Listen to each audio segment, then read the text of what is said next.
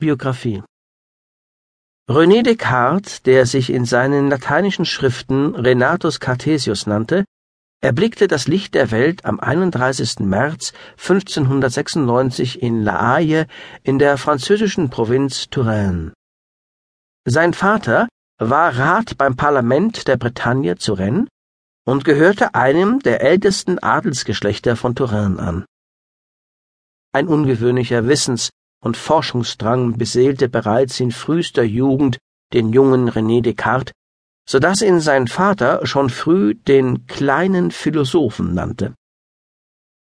Als er acht Jahre alt wurde, kam er in das Jesuitenkolleg zu La Flèche zur Unterrichtung.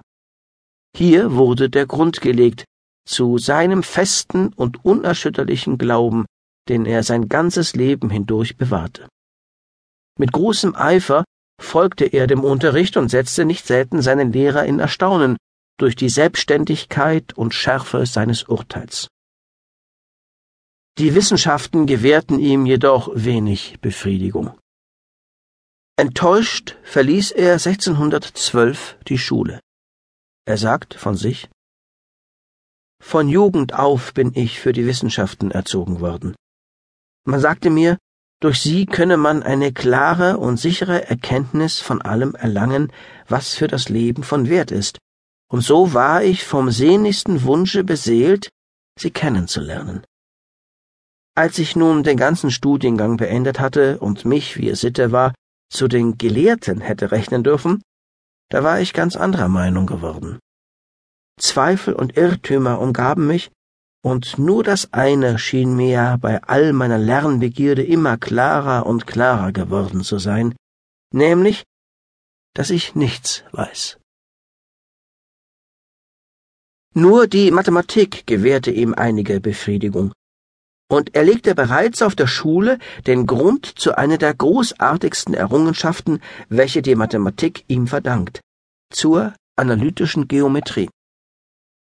Dennoch aber überwog das Gefühl der Enttäuschung seinen Wissensdrang so sehr, dass er nach Verlassen der Schule der wissenschaftlichen Beschäftigung entsagte und sich in einen Strudel von Vergnügungen stürzte, in dem er leicht hätte Schiffbruch erleiden können.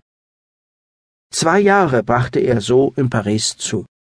Aber auf die Dauer konnte eine Natur wie die Descartes in einem solchen Leben sich nicht wohlfühlen.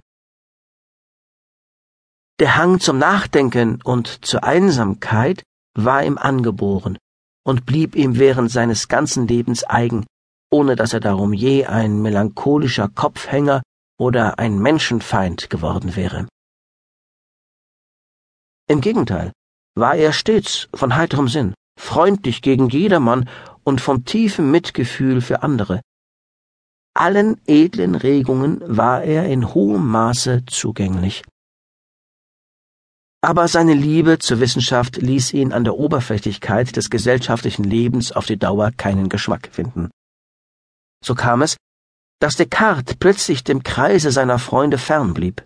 Niemand wusste, wo er hingekommen, bis etwa zwei Jahre später ein Freund in einem entlegenen Viertel in Paris zufällig seinen Aufenthalt entdeckte.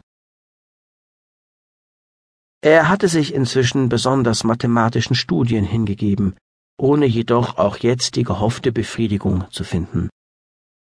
Daher fiel es seinen Freunden nicht allzu schwer, ihn wieder für weltliche Dinge zu begeistern. Aber nicht das Vergnügen lockte ihn jetzt, es war der Drang, die Welt mit aufmerksamem Geiste zu beobachten, sie kennenzulernen und womöglich dadurch zu einer befriedigenden Lösung seiner Zweifel zu gelangen. Darum verließ er Paris Richtung Holland und ging in die Dienste Moritz von Nassau. Er war von Natur nicht für den Kriegsdienst geschaffen, obwohl es ihm an persönlichem Mut nicht fehlte. Schon seine ganze Gestalt war nicht gerade imponierend. Er war klein und nicht besonders kräftig gebaut. Das Männchen, oder auf Lateinisch Homuncio, nannte ihn einer seiner Gegner spottweise. Dabei hatte er einen ungewöhnlich großen Kopf, eine breite Nase, einen großen Mund und lange schwarze Haare.